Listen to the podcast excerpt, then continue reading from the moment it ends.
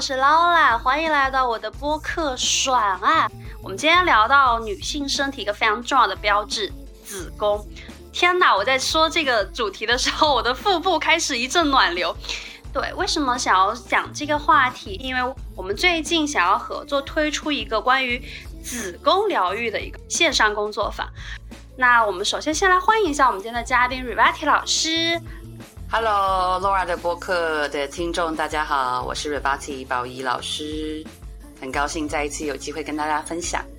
一开始在想到这个主题的时候，我有列了一个大纲给宝仪，然后我就说到女性如何如何，然后宝仪突然点醒我说，那男性呢？男性不也是从子宫出来的吗？我说啊，男性会对子宫会有什么感觉吗？宝仪说，当然会有啊。所以大家可想而知，就是哪怕是我本人，在一个这种性跟性相关的工作经验这么久的人，仍然在子宫这件事情的认知上会有非常多不一样的地方。所以我觉得这一期会非常有趣。那先说一下关于生育的这件事情。书上会说，呃，在三个月左右的时候，可能小腹只是微微隆起；那在呃四四到七个月的时候，你的肚子会越来越大，随之可能你的手脚会浮肿。那个胎儿在翻身或怎样的时候，你是可以感受到的。然后到了孕尾期的时候，你会逐渐就是变得行动更加缓慢，一类一类的。就是教科书上有在描绘一个孕育的过程。你的身体的这些外部的一些你能感知到的一些反应是什么？可是实际上我并不能感受到说我的子宫发生了什么。那我在孕期其实最有印象的也是我刚刚提到的，就是突然肚子被踢一下，然后就用手去摸到肚子的时候，然后就会有一个小生命啪啪啪，就是往外就是各种拽、各种踢。我只会有这样的一个时刻会感觉到，哦，原来你的肚子里面是。有一个生命的这样的一件事情，直到后面有一天我看了一个动画，我才知道说原来那个子宫会就是会那种完全撑大，然后你的器官，你身体的其他器官，他们会挤到一个很小的位置里面去，因为都在为这个生命去让出这个位置的时候，我才发现哇。原来子宫是这样的，原来它是在这样的去运作的。虽然它是一个这么神奇的东西，可是我好像觉得它一直没有得到过什么非常好的名声。就是它，它不像是一个，比如说胸部，更多时候大家就会去夸奖说啊，你的胸部很美啦，或其他的，但是没有人说你的子宫很美。你你的子宫看起来很健康，你的子宫它在它是一个非常适合呃孕育生命的一个子宫，就好像我从来没有听到过这样的夸奖。我觉得这件事情上就是是一个蛮奇怪的、很诡异的一个体验。我不知道宝仪老师怎么看这个事情。好，我觉得刚刚 Laura 你提到蛮多事情的。那通常我们呃。会忽略掉的一个点，就是我们平常在发生很亲密的肉体关系的时候，啊，我们会经过一个地方，那个地方有一个会被禁的名词，我在这里就不说了哈。但是它在另外一个情境下，它就变成产道，那产道不会被禁哈。但是其实呢，男生跟女生在亲密的过程当中，他们都会在这个。在另一个情境是产道的地方，啊，有很多的交流，然后他们对于那个位置是有非常多的感受以及渴望的。那其实呢，这个通道它其实是通往子宫的通道，而我们所存我们所存在的这个宇宙，我们文化里面讲的这个混沌，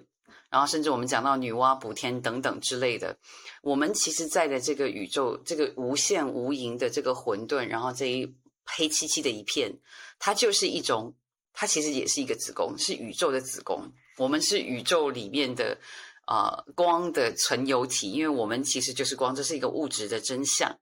我们就是一个存有，我们就是一直在这个子宫里面获得我们所需要的一切啊，获得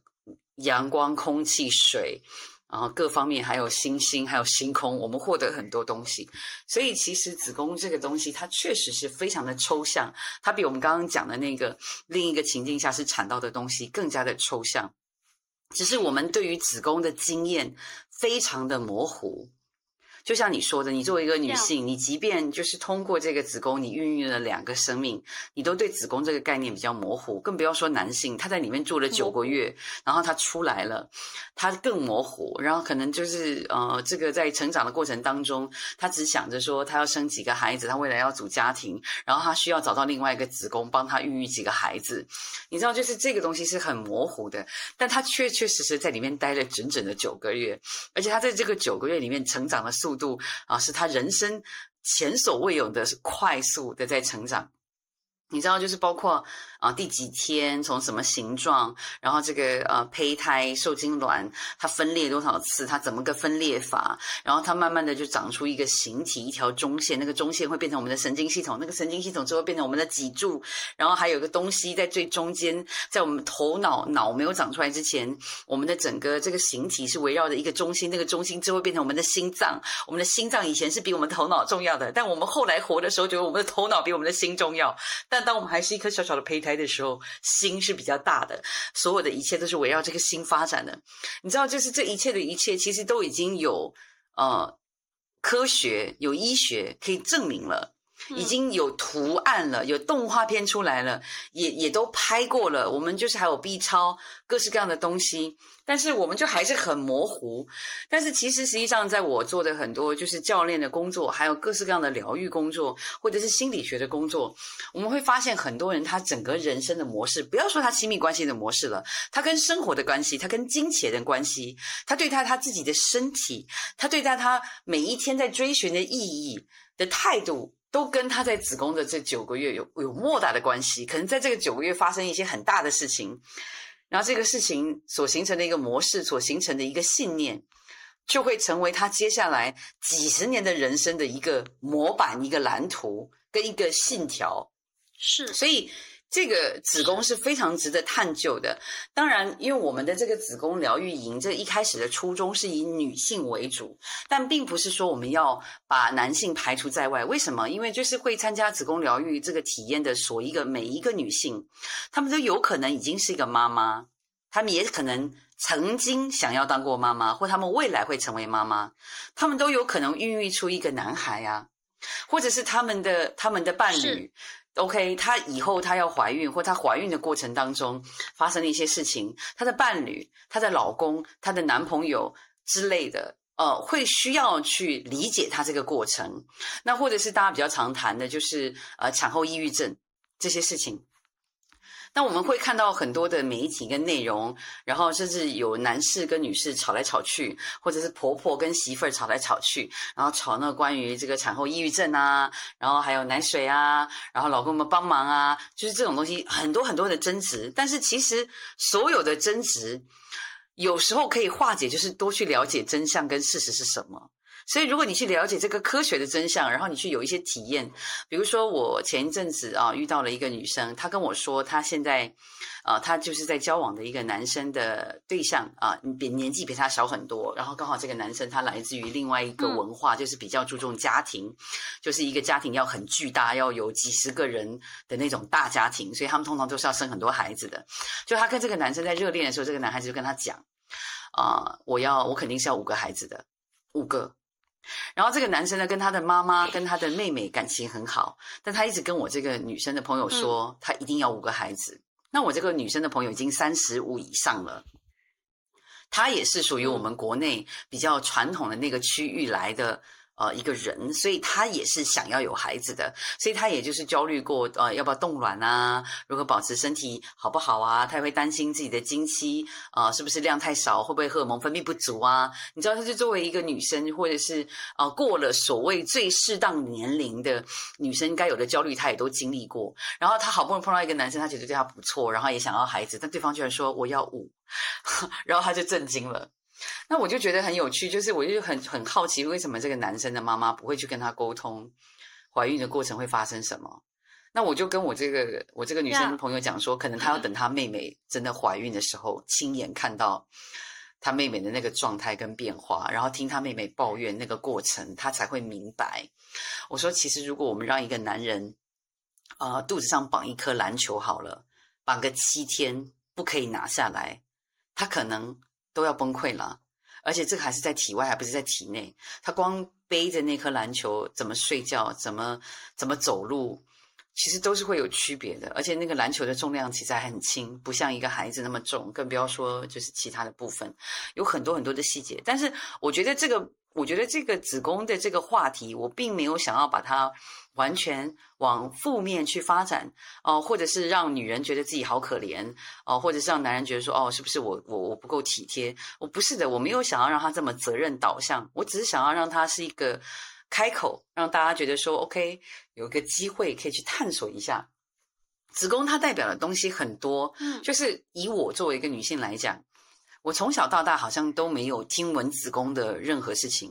因为我很小的时候，我妈如果要威胁我，就是觉得我不听话的时候，她会跟我说：“呃，我千辛万苦把你生下来啊，怀胎，他们都说怀胎十月嘛，然后说会开始跟我讲生孩子多痛多痛的，但是都没有提到子宫本宫，你知道吗？那所以，我第一次作为一个女性，我第一次开始比较有清晰的意识到子宫是什么呢？是我准备要迎接生理期的时候。”啊，比如说十三岁的时候啊，就会有同学开始讲啊，谁已经啊来了第一次姨妈，然后初潮之类的，然后老师在讲。然后那时候我我初中的时候，我们男女还是分班的，我是在女生班，所以会有一些讨论。然后我就是属于那种第一次姨妈来的比较晚的那种，所以长得比较高嘛。那那时候就有很多说法啊，因为如果比较高的话，姨妈会来的比较晚。反正就是各式各样的迷思，不科学的迷思，就围绕在这之间。好像女生如果假如说。呃，来了第一次呃姨妈之后就不会再长高了，就不会再怎么着了，然后可能就要有其他，就是有很多的压力在这边。但我们能不能把这些压力跟责任跟一些似是而非的概念都先抽开，就单纯去看我跟子宫的关系？OK，第一次第一次呃女孩子就是来姨妈的时候哦，可能会有胀痛啊。那你了解这个胀痛是为什么吗？你了解是哪里胀痛吗？OK，我们的子宫内壁。其实是应该是说我们，呃，就是生理期之前，它有一个排卵。那排卵是怎么产生的？是通过一些呼吸摩擦，然后直到就是摩擦出一个口，让有一颗卵子可以排出来。然后还有充血，然后它就是在这个过程当中，其实是子宫内壁会增厚，然后如果没有受精成功的话，这个内壁会剥落下来。但是很奇怪啊，脱落对子宫的内壁剥落就一定会。是块状的，但我们从小就听啊，中医生跟我们讲说，哎呀，如果假如说你初潮有血块的话，是什么宫寒啊，等等之类的，就创造了很多恐惧跟很多紧张。但这是事实吗？它不一定是事实，对不对？然后还有，如果假如说，呃，还有很多我听说，哎呀，如果你你你你姨妈来的时候不可以不可以摄取咖啡因，但是大家都知道，姨妈来的人一般很喜欢吃巧克力或热喝热可可，你知道那个有很多咖啡因的。但是其实适当的咖啡因可以帮助它的收缩，它帮助它收缩，其实帮助它剥落的比较干净。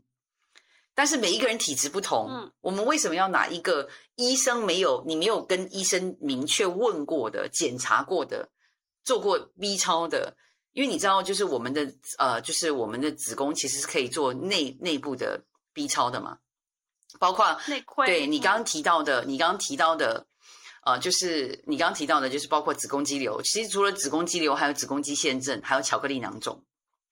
就是妇科常见的疾病，其实都是因为荷尔蒙分泌过多或没有被使用啊，或者是它的激素的失衡，造成了我们子宫产生的各式各样的病变。那还有就是更好笑的坊间的说法，说哎呀，都是因为你没有生孩子，没有生孩子才会得这些病。好，你看我们又被 PUA 了，就是这个是没有必要的。我我现在不是要去指责谁，但是当没有足够的知识，没有去查明真相的时候，就会形成这些没有必要的争论点或让人不舒服的点。所以我觉得子宫实在是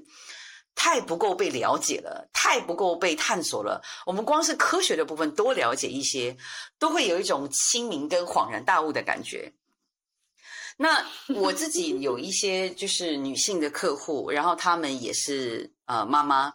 那因为她们可能经历了一些事情，比如说啊，有一些人是呃意外流产啊，或者有一些人是一些因基于一些生理的原因或家庭计划规划的原因，或者是医生检查出来孩子不健康的原因啊，或者是各式各样的理由哈，需要做人流。那各种原因，那他们有时候就会有很多担忧啊，他们会呃，比如说就是在这个过程，比如说假设是因为呃没有办法成为一个妈妈而需要做。呃，就是人流，他们可能会有罪恶感啊，然后可能这个罪恶感会背负很久啊，或者他们因为这个罪恶感没有办法消化，然后跟伴侣又没有充分的沟通，他们对伴侣开始有怨怼啊，有怨恨啊，有这种原因。那又或者是假设，如果今天是因为呃激素的分泌有问题，或者是基因有一些状况，这个宝宝不健康，不能留着，也会有另外一种罪恶感。那这个另外一种罪恶感呢，就可能涉及到爸爸，有可能涉及到妈妈，可能会说，哎呀，我怎么没有做产前，呃，怎么没有？做什么就是孕前检查呀，或是那检查时候就知道你们家的基因怎么样啊？又开始相互指责，就是有太多太多就是没有必要的东西。如果我们能够正常化的来看待，就是所谓的几率，因为如果我们真的去了解这个子宫还有生命孕育的过程，我们其实会知道说，呃，精子它其实是怕酸的环境。那我们子宫的环境其实是充满很酸的液体，所以精子它是亿万大军进去之后，半个小时就覆没了一半。OK，因为其实这个东西也是所谓的基因在选，它要选择最强壮的那一个那一颗精子，最最好的基因最好的才会进去，就是有各式各样，其实可以非常正向解读的科学事实在里面。我我之前有给 Laura 看过一个视频，就是海呃国外的，应该是澳大利亚还是哪里呃的一个爸爸，呃就是他的女儿在问他爸爸说：“爸爸，呃，就是他问问爸爸关于受孕的这个事情，然后他想要让他想要让爸爸回答他他到底是怎么来的，然后他他爸爸就跟他讲说：呃，你是从我的两颗蛋蛋里面来的。然后女儿就说：哈，好恶心哦，为什么？然后结果他就。爸爸就说：“哦，其实你以前你的前身是一条鱼，然后结果鱼为什么我是鱼？然后妈妈说不是鱼啦，比较像蝌蚪，所以他们就开始妈妈就在旁边讨论。嗯，然后他妈他就他就反正他爸爸后来就跟女儿解释说：你是我的蛋蛋里面出来的蝌蚪，而且是最会游泳的那一个蝌蚪。”游的最厉害，游的最好的。然后女儿还问爸爸说：“那既然那个时候我是最厉害的游泳选手，感觉可以拿冠军的，感觉可以拿奥运的，那感觉可以拿金牌的，怎么我现在不会游泳游的那么差呢？”就会有一些很可爱的一些互动出现。所以其实我们对于子宫还有受孕、孕育生命的这些话题，有非常非常多可以由科学支持。然后我们作为男性、作为女性、作为父母、作为老师，甚至作为阿姨、作为叔叔。都可以有一些比较正面积极，但又不偏离事实的一些方式可以去理解的，所以我会希望说，这个子宫的这个可以发展出来的一切是基于科学事实，但是又可以正面，又可以很好玩的，让我们跟子宫开始建立一个新的关系。那。是不排除就是有一些人啊，比如说我们之前跟 Laura 的有一期播客提到，就是说分娩创伤可能会造成的一些亲密关系或者爱性关系的一些问题，然后还有就是高潮的部分。那其实这个东西可能跟男生有关。那因为呃产后抑郁症啊，跟一些激素的分泌有关，就是比如说催产素的分泌。我之前有曾经提到过一些催产素的这个变化会影响到，也会影响到宝宝。所以，如果是男宝宝的话，男宝宝也是会受影响的，啊，比如说我我刚刚提到这个闺蜜，她就是她那个想要要她生五个孩子的那个男朋友。总之，我我闺蜜就跟我说了，这个男生就是需求非常的大。那一开始我闺蜜只是觉得是他年纪年纪轻的关系，直到我见到这个男生，还跟这个男生一起蒸了桑拿之后，我就跟我就心里面觉得这个男生应该是有一些出生的一些状况的，但他自己可能不知道。啊，我觉得这个男生是应该是性上瘾性上瘾症患者，啊，或者是说他非常需要肉体上的连接，所以他的催产素的，你知道催产素很容易催产素导向的男人呢，会有一个好处，他们会说非常多甜言蜜语，他会摸摸你、抱抱你、眼神注视，然后搂搂你，所以他会是非常棒的爱人，是是。是，对，但是他也会有点 多，对，所以就是。我们对于我们这些子宫啊激素的理解太少了，而且不是只有女生应该理解，男生如果理解，对你们也是很有帮助的。你知道有一些男生可能是对你刚刚对，sorry，我你有一些男生可能是因为自己不了解催产素这个东西，也不了解自己的催产素分泌出了什么情况，而没有办法去跟别人连接。比如说，我们很多零零后。啊，比如说你是剖腹产的孩子，也有可能各式各样的原因，你一直以为你社恐，但其实只是一个催产素上面的一些相关的一些情况 是可以解决的。你的社恐其实是可以解决的，而且可能是通过一些非常科学的方式，然后一些非常好的一些运动。哦，就可以帮助你去调整你的这个，不是只是多巴胺，可以调整你的催产素分泌，然后你就可能不会有社恐，可能就不会有亲密障碍，你可以就非常顺理成章、非常快速的交到非常好的女朋友，然后你就可以跟你老爸老妈，就是过年之前可以好好交代，不用再被逼婚了，就是你可以顺理成章的把这些事情都一次性搞定。你看，我们年底讨论这个事情，非常务实的朋友们、家人们，非常务实的。就提前两个月未雨绸缪，你回家不要再被逼婚了，以及你到时候知道有怎么一套方案是你自己心甘情愿的方案，都可以从这个子宫的话题去开展的。是，是我其实就算我本人，我可能都没有去细想这些事情。关于痛经这件事情，呃，我是我有两个女儿嘛，然后呃，我女儿有一天就是。跟我说他的姑姑，他说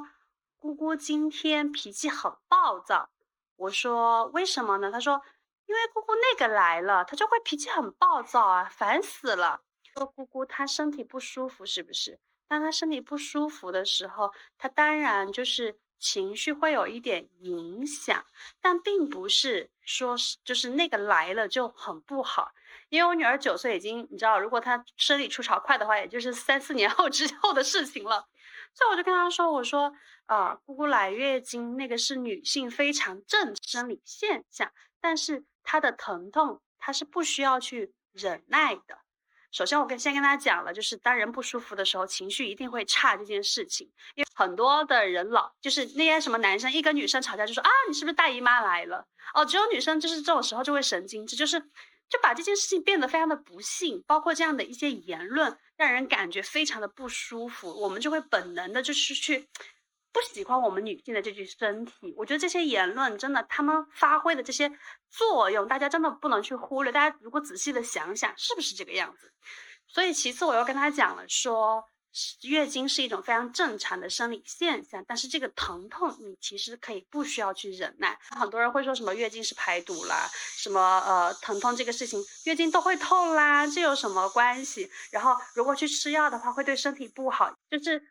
相对而言，这也会造成女性对自己的身体的这个健康程度，或是我要对我的身体负责任这件事情，也仍旧会有影响。她会觉得这样的疼痛。他是需要去忍耐的，然后同时你就会看到说，那你是不是也很常常在一些什么很烂的关系里面，人家会跟你说，哎呀，这个人也没有什么不良嗜好，你就忍耐一下吧。为什么没有人去跟男性说，如果你蛋蛋很痛，你要忍耐一下？然后其次就是。性愉悦，很多人会在当中感受到说，哦，我被顶到了，然后那个顶到了的位置，一般来说是子宫颈。然后其实有一些人是爽的，但有一些人是痛感。上个月刚认识一个女生，然后因为那个女生跟那个男生是在我的活动上认识的，然后他们又住我隔壁，所以我们会经常一起玩。然后有一天，那个女生就是一脸非常委屈，她就过来，然后我就说你怎么了？他就有跟我说，他们应该是在昨天的性活动当中，可能是对方太用力或怎样，所以他一直有出血、有疼痛不适。然后那个男生就是刚带他去看完医生回来，医生说没有什么大问题，但是给他们开了药。但是那个女生还是一脸非常担心的样子。那个男生就是他有一些不好意思，有一些歉意，他就是感觉不知所措。然后我就有跟那个。男生说，就是在性行为当中，其实不能太大力啊，怎样？就是也有嘱咐他。但是我有重新有跟那个女生说，那在下一次的时候，如果在过程中，其实你有感觉到有不适或怎样的话，你可以跟他说，我们要暂停下来。这个部分其实对于，其实，在性行为当中出现这样的一个。意外的几率其实蛮高的哦。虽然我们呃男性跟女性，我们的器官在交合，我们在做一些让人感觉很愉悦的事情，可是它同样会带来一些风险，它同样会造成女性对于身体、对于性愉悦的这个负面的印象。然后这就是我们一想起来，一谈到子宫这个问题，为什么会有那么多话想说的一些很主要的原因？这些部分，它通通都是一些很具体，在我们生活当中会出现的场景。然后我们想要去来做这个子宫疗愈的这个线上课程，其实也基于此，就是因为我们有太多太多没有被。重视到的部分太多太多发生的这些意外，我们都没有去看到，然后导致我们有负面的印象，导致我们去忽略它的时候，我们觉得说，那为什么不让男性跟女性去重新从子宫来认识自己的身体？然后包括说那天我们要做这个事情的时候，宝仪还就是指导我去做了一个冥想，然后很神奇，我当时就会觉得哇，我的。就是下小腹部这里有一点胀胀的，然后它变得越来越大。我的手接触到地面的那一刻，我会觉得哇，好踏实哦，就是那种大地稳稳的接住了你。然后我觉得哦，那不就是一个妈妈带给一个人的感觉吗？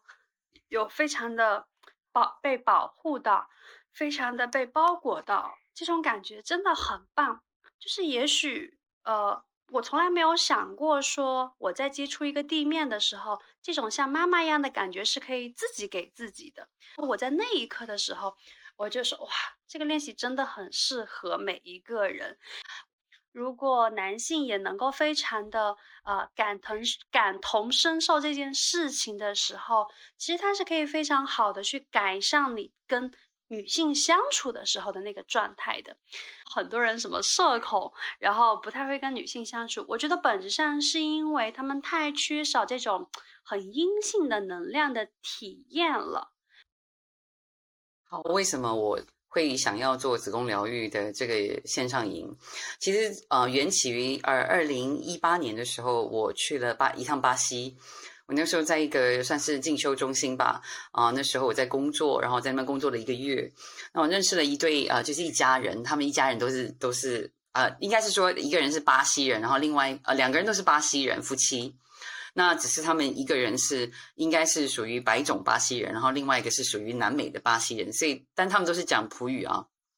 我是先跟呃爸爸很有连结，所以我让他帮我做了一个萨满旅程的个案。然后，呃，后来呢，我就让他的太太啊帮我做了另外一个个案。然后那太太帮我做的个案叫做子宫祝福个案，然后是通过灵气的方式，再加上子宫祝福。然后他跟我说，这个网络上有很多，全世界都有人在做这个子宫祝福的事情。就是我后来从这对夫妻身上得到很多的爱。然后我看着他们非常可爱的女儿，你知道那种小卷发，然后黑不溜丢的，然后穿个小小小小洋装，很可爱的在那里奔跑，我就说。姨姨，等你长大，等你长大成为疗愈师，姨姨也要接受你的个案。我就这样跟他讲了。你知道，就是在这种氛围里面，啊，就是呃，就是先生跟太太他们在这样的一个氛围里面有。很多的接纳跟自然的允许，我觉得是非常好的。那后来我就开始去研究世界各地不同的老师、不同的女性，她们带领的子宫祝福。我研究了很多。后来我觉得，就是他的那个方式，可能有一些呃，他的一些就是冥想的引导语，可能不太适合国内的人，就是他们可能没有办法建立连结。所以我一直想要用一个比较。呃，更接地气、更贴近生活的方式，让我们每一个女性都能够用一种很新鲜、很新奇，甚至中性，不一定要正面，中性，它只要不要负面就好，它就是真实、基于事实、中性、有空间的一种方式去跟子宫连接，我觉得就已经很棒了。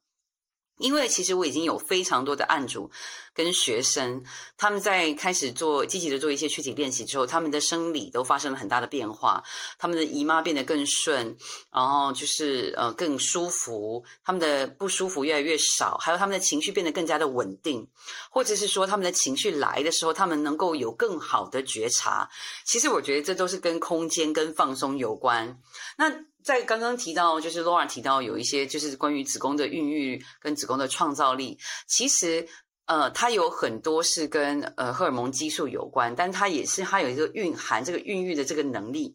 那嗯，有很多女性她们因为没有生孩子，所以他们可能会经历一些有妇科疾病，比如说我们刚刚讲到的子宫肌瘤、子宫肌腺瘤等等的这些东西。但是其实当他们能够找到更好的、更接纳自己的性能量，更接纳自己作为女性，更接纳自己的。阴性能量、阴性力量的这个过程当中，他们就会自然而然变得更健康。这件事情是因为我有亲身经历，我曾经是子宫肌瘤的患者，然后我也就是有过手术，我经历了一个非常巨大的过程。那其实那时候以医理来讲，我自己本身应该是很快就要复发，很快就应该要变得很严重。就是医生都说我的案例非常的奇怪。那当时因为我有很多同龄的呃，就是朋友，他们也都是有子宫肌瘤或巧克力囊肿或肌腺瘤的困扰，他们没有任何一个人像我维护的这么好，都没有再重新去手术。我其实花了非常多的时间，我是二零一四年的手术，然后到今年已经整整九年了，我每一年都在追踪，中间曾经有段时间，医生说我追踪的时间要缩短，我要更频繁的去追踪。我自己也好好的去面对，我收到医生这样子跟我说的时候，我的情绪，就是我的恐惧啊，我的焦虑啊，难道要再来，又要再来一次吗？又要上手术床吗？我去接纳这个过程，因为我知道，因为其实一个女性的子宫，哦，也是她的一个，因为我们的这个肚子的这个位置，它是跟我们的感受、情绪是有关的，男人、女人都一样，只是我们。在呃，这个脑神经科学里面会说，我们的肠子是我们的第二大脑，因为肠子里面有很多神经元，让我们有情绪，然后就神经元的游离的一些神经元素的时候，就是我们的肠道的健康，通常啊，就是。肠情绪不稳定的人，或情绪连接有问题的人，他们的消化、他们肠道都不太好。那这也牵扯到他们当时就是喝母奶，还有他们在整被 Q 了，对他们整个就肠道不太好。然后还有这也跟他们在当初喝母奶，还有他们的母婴关系有关联。所以这不限于女性而已，男性也是。那当然，女性的这个子宫是这个区域另外一个跟我们的情感、情绪、感受、需求更有连接的一个部位。所以，如果所有的女性都能够更好的跟自己的子宫产生一个中性、定期滋养、照顾、关心的一个连接，对于我们的身心健康、情绪管理来说，都肯定是而百。百百利而无一害的，这是肯定的。那对于男性呢？我会觉得男性可能让他们去跟他们的肠子连接，就第一个有点不太浪漫啊。第二，第二个他们没有子宫，我会觉得男性他们更多的可以去跟他们的胸部连接，跟他们的心。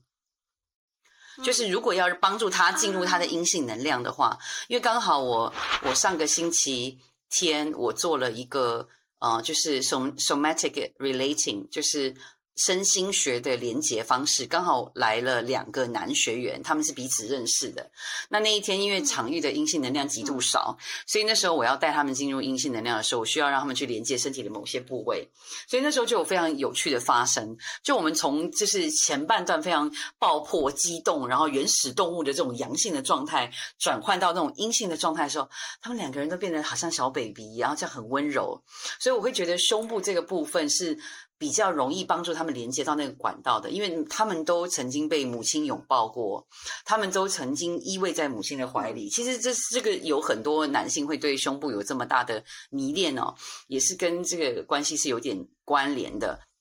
但是我是觉得，呃，子宫疗愈是一个很好的话题，但是我会觉得，如果要延伸给男性的话，也可以有针对他们的这个部分是可以做的。但是我会觉得男性的话，呃，首先要先。活络他们的阳性能量，然后让他们用正向的态度去看待他们的阳性能量，之后再引导他们去连接他们的阴性能量。为什么？因为他们的生理本身需要在这个阳性的这个认知认同里面，先有一种稳固、肯定，以及我可以、我应该、我允许在这里，然后是一种很放松、很有底气的状态，再让他们去进入阴性的状态，他们才不会有不安。他们不会担心说哦，我是不是太娘炮，或者是我是不是我是不是 gay，我是不是搞基？就是如果他已经非常明确的、很稳定的在他的阳性能量里，他去探索他的阴性能量是 no problem 的。而且其实当他去探索他的阴性能量的时候，他能用一种有趣、友善、温柔滋养的方式。当他能够这样子的时候，他跟女性的关系他就是因为他自己经历过了，他更能去感恩、感激、欣赏这一份女性的品质，他就不会要求女性要这样子给他。而是当一个女性有这种状态出现的时候，他会去夸奖、赞美，让那个女性更想要待在这种状态里。因为当那个女性在她的阴性品质发挥发光的时候，是被赞美，是被需要，是被肯定，是被欢迎，甚至是被庆祝的。所以这个女性会自然而然的愿意的待在她的阴性状态里，她不会觉得说我需要启动我的阳性能量去跟这个男人的阳性能量对抗。她不会觉得我的内在男人要跟你的外在男人去打一场打一架，她不会需要进入那种状态，所以这样子就很容易进入到连接、接纳、允许、欣赏跟爱。我会觉得这是一个非常，就是反正以我的工作经验来讲，这个是是非常顺水推舟的一个做法，而且也是完全能够化解两性对立。然后也能够让大家在一种比较正面的氛围去形成一个正向的循环的方式。我自己个人是比较倾向于这个这这一种工作方式，至少对初学者来讲。当然，如果大家有负面情绪要处理，我非常的同意。对，就是如果大家有负面情绪要处理，我们也可以处理。但是就是我们可以先从正面的部分多累积一些资源，然后积资源就是觉得嗯挺舒服的时候，我们再去再去。开一下潘朵拉的盒子，如果不行的话，再把它关上就可以了。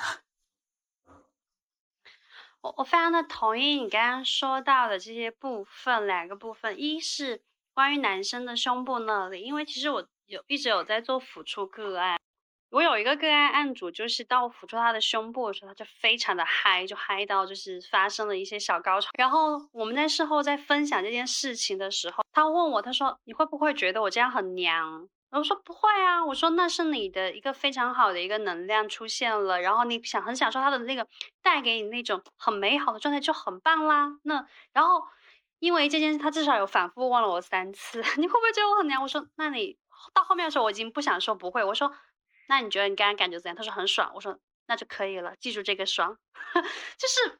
我非常能够理解这件事情，是因为他们在那个部分的时候，他们真的会。他们的那个身体的姿态呀，他们的情绪发生啊，那个方式真的完全不一样。那第二个部分是关于说到，呃，当我们在跟我们的子宫有连接的时候，我们更容易接纳自己。这一点本人深有体会。本人是一个就睡眠非常差劲、差到一塌糊涂的人。那在今年，我觉得我有一件事情做得非常好。每当我感觉到。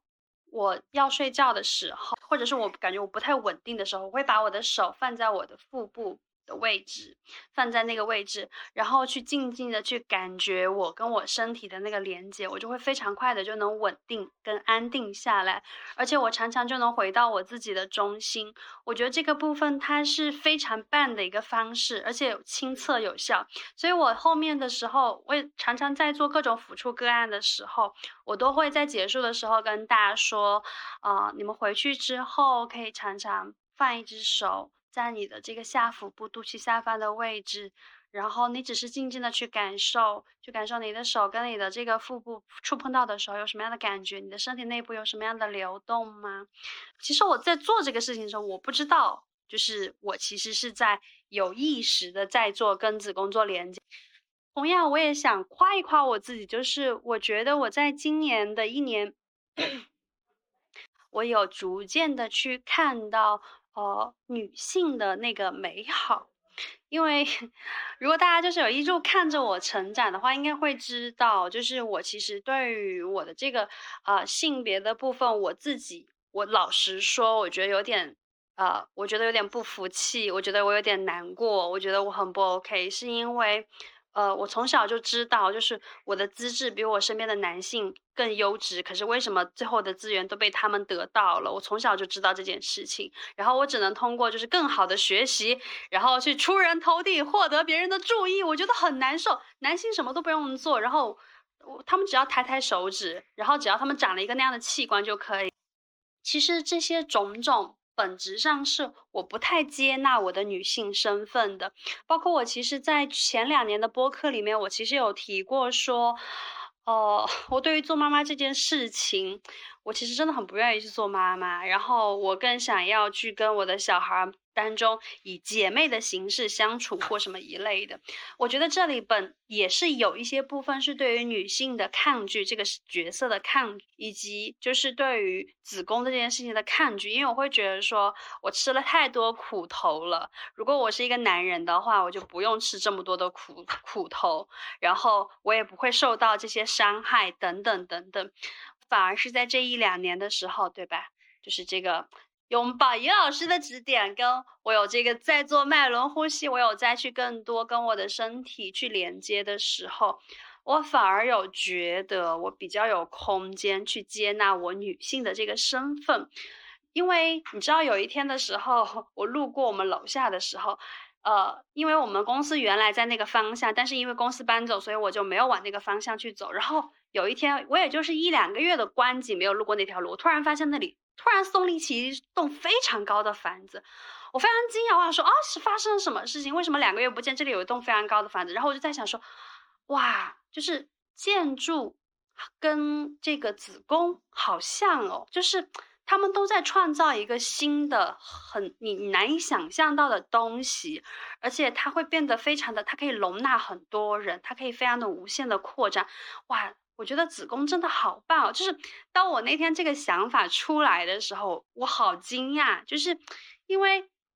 我从来没有想到，就是这个事情它是有链接的，包括说在呃，我觉得在今年一年里面，我觉得我跟男性的关系。也没有那么的敌对了，就是可能以前我会说我自己啊，我真的觉得我很厌男，就是尤其是那个蠢逼，我真的很烦。但我有明显感觉到，我在今年的时候，呃，因为也给自己比较多空间，然后比较愿意跟自己连接之后，我才会比较愿意给别人空间。我会知道说，呃，别人对我做的事情有他的状况在里面。我也有我的状况在里面，我可以选择接受或是不接受。那如果当我接受之后，我并没有得到一个我期待的结果，我可以用什么样的方式去做一些调整，而不是什么东西进来之后就直接往肚子里咽就吞掉它。我可以很有意识的去选择我要吞掉哪些，我不吞哪些，哪些连送上我的嘴都没有资格。对，包括这些事情，我觉得其实它本质上都是因为我更接纳我自己。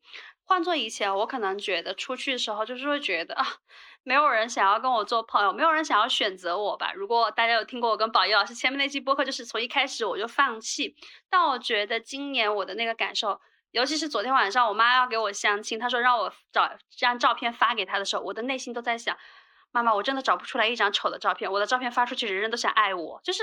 我觉得这些。意识上的改变都是因为跟身体的链接，所以我真的会觉得这是非常棒的一件事情。我觉得，当然它也有我做的一些别的功课的一些作用，但本质上来说，当人足够接纳自己，给自己足够有空间的时候，你周围的一切，你的意识才会慢慢的变好。同样频率有好的能量的人来到你的身边，为你自己去建构一个那样非常有能量的场域。所以我真的觉得。前面宝仪老师在说时候，我就频频点头说：“对对对对对，本人就是那个亲身实践者，所以真的非常好，非常棒，非常的想要邀请说每一个人都可以来去尝试从内去获取你自己的这个能量也好，去从从内去察觉你自己，更多去接纳你自己也好，而不是一直向外的去索求，通过操控去得到你想要的东西。”谢谢你的这个反馈，我也想要就是借由你的这个总结来提供一些啊其他的一些客户跟案主给我的反馈。我有一些案主他们在之前我们工作的过程当中，因为他们个人发生的一些事件，我有请他们啊就是写子宫日记啊，我会给根据他们的情况，还有他们能够挪出来的时间去安排这个日记的方式。那其实这种东西，你要他们写了一段时间之后，才会他们自己才会感受到那个区别。通常我刚开始只是跟他们鼓励说，这个事情主要的目的是 A 跟 B 跟 C，但是你自己再看看。那比如说他们做了一个星期之后，他们可能会有一些感受，他们会告诉我。通常我不会再给他们更多的反馈，因为我觉得他们需要去创造自己的体验。刚好前几天。呃，我发发 Laura 就就说要做这这一期播客要讲子宫的时候，我就发了一个截屏给他。就我一个客户跟我说，他最近又想起那个子宫对话的过程。他说他现在没有天天做，但他偶尔会做。他说他真的感受到他在关注他的子宫，他在给他的子宫连接的时候，他可以感觉到那里面的创造，而且他会觉得他一直有能力去孕育一些东西。那因为我这个客户他的身份跟他的亲密关系状态是非常特殊的，所以我觉得他能够就是慢慢的自己啊走到这一步，去能够如此的廉洁、跟接纳、跟信任生命，相信自己能够去创造，哦，而且她是她是一个非常能力非常强的、非常能干的一个女性，她可能会给别人一种比较阳刚或中性的感觉，就是即便她是一个妈妈。但他就是因为他强悍，他有能力的这个部分，所以我觉得可能有很长一段时间他是没有办法允许自己柔弱，允许自己脆弱。我记得我们那时候的工作有很大的一个部分是关于允许脆弱跟腾出空间来，我们花了很长的时间。但是你知道，子宫本身就是一个空无啊，子宫本身是非常柔弱的啊，它每个月要去经历什么事情，它很容易就是被影响啊，它它尤尤其是。比如说我我做了这么多年身心灵的工作，然后还有有时候做翻译，有时候场域里面呃发生一些呃女性的一些痛苦啊，或者一些经历，或是一些情绪释放的时候，我有时候我有时候还会出血，你知道吗？就是我没有我姨妈早就走了，我会跟着出血，就是你知道我的子宫是如此的具有接收性，它在去共识。共频共振其他女性的痛苦，所以我觉得这个东西是我跟 Laura 两个人作为女性，然后我们跟这么多女性一起工作，我们一直很希望说，我们自己经历的一些变得更健康、更敞开、更信任的过程，还有我们的客户慢慢的走到这样子一种状态的过程，我们希望能够用一种更简单、更友好的方式分享给更多更多的人。我觉得这是我们想要做这个项目的一个初衷。对，那宝仪老师可以跟大家分享一下，就是这个课程它的一个方式，它的一个上课的形式吗？好的，这个课程呢，我们基本上呢会呃有一个费用，然后会入群啊。我希望一开始呢是以一个二为基准的数字的女性来参加我们这个群，所以她可以是二十二个人，也可以是二百二十二个人，都可以，因为二是一个女性的数字。啊，所以我是希望用这样的一个方式来去开启我们的这样一个群。那我们会有六十分钟的一起啊，我们会去探索这个子宫的话题，会让每一个参与者都有机会。来发表他跟子宫的连接是什么，然后我会引导，然后引导大家做一个跟子宫关相关的冥想跟祝福。那也会在这个过程当中给大家做一些问答，关于子宫相关的一些经历。但是因为这是六十到八十分钟的一个时间的限制，啊，如果希望二十二个人都能够提出一些什么的话，可能会会有一些时间上的限制，我们会尽量的去安排。那在这之后呢，我们会呃创一个群，就是这二十二个人，包含工作人员在内的女性的一个子宫疗愈的群。我们会维持这个群二十九天半的时间啊，因为这就是我们的一个生理期的周期，也是一个月亮周期。那在过程呢，我们会追踪，会鼓励大家在群里分享自己跟子宫连接的一段话或者是故事。我会再具体跟大家讲一下这个形式是什么，也会给大家反馈。那通过我们一群二十二位女性啊聚集在一起的这种彼此支持、彼此看见、彼此陪伴，以及二十二个子宫连接在一起的这个过程，去强化这一种稳固、扶持、连接、坚定爱的一个环境，然后能够创造一个非常美好的将近一个月的一个。啊，女性子宫连接的一个体验啊，那在这个之后，我们群会解散，但我们希望每一位参与这个子宫疗愈营的女性，你们都会可以去播种，你们都可以去孕育你们自己的子宫疗愈群，你们也可以去创造。如果在这过程，你们需要 Laura 老师去参与你们个人的。这个疗愈群协助你们，或者是我都是可以的。我们希望这个是一个非常开放，能够打开各种可能性的一个，为了广大的华人啊，中国女性啊，去提供一个非常安全，然后连接子宫的一个有爱的空间的一个方式来去做这样的分享。啊，所以不好意思，所以男性不能参加。目前，呃，我觉得刚开始我们不会有男性的课程，而且其实我会觉得男性的课程，我个人的能量上的理解，我会觉得由男老师来带会比较合适。但是我不排除，哦，因为我觉得第一次啊，或者是我们刚开始做子宫疗愈的时候，如果有男性在场，第一个这个男性人数可能比较少，他有可能会觉得被孤立。然后如果在这个过程当中，某一位女性她分享了一些不好的事情。那个男生可能会有罪恶感，明明事情也不是他做的，所以我我其实想要避免这种状况。我希望大家都能够就是在很有稳定的、很稳定、很稳定的情况下，很有爱、很温暖、很支持的情况下，先去穿越这些伤痛。那如果我们在这一次第一个子宫疗愈群里面，我们创造出来除了我跟 Laura 以外的另外二十位女性的带领者，如果他们做了一次、两次、三次，做了好几次之后，他们的这些。种子的会员们觉得他们的老公跟他们的儿子坐不住了，然后或者是他们决定他们的儿子要去准备生孩子了，就是他们想要去理解这个过程。我愿意为他们设计出一套男性可以参加又可以避免上述这种不舒服的情况的方式，但是这个框架会跟我刚刚说这个框架不太一样。理解。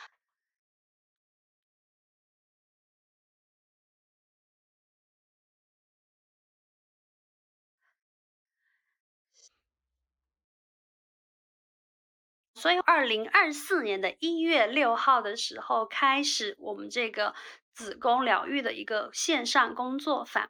它的费用是二百二十二元单人，欢迎大家来添加微信，我会把这个微信 ID 放在我们的这个 show note 里面，对，然后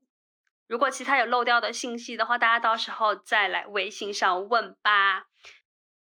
OK，那今天非常好，在满月的时候录了这一期播客，而且还是要做一个没有做过的一个创新的主题，一个非常有创造力的主题，关于子宫的主题，我非常的期待，非常期待能在到时候跟大家在群里见面，和大家形成这个支持圈。你知道，如果你感受到了我的那个。能量是那种很涌动、很庆祝的，那也就是因为我和宝仪老师的这种深深的连接、这种陪伴跟支持、这种女人跟女人之间这种阴性能量的互相支持和滋养，所以非常的期待见到大家。我们到时候群里见吧，大家晚安。这一期播客，大家拜拜。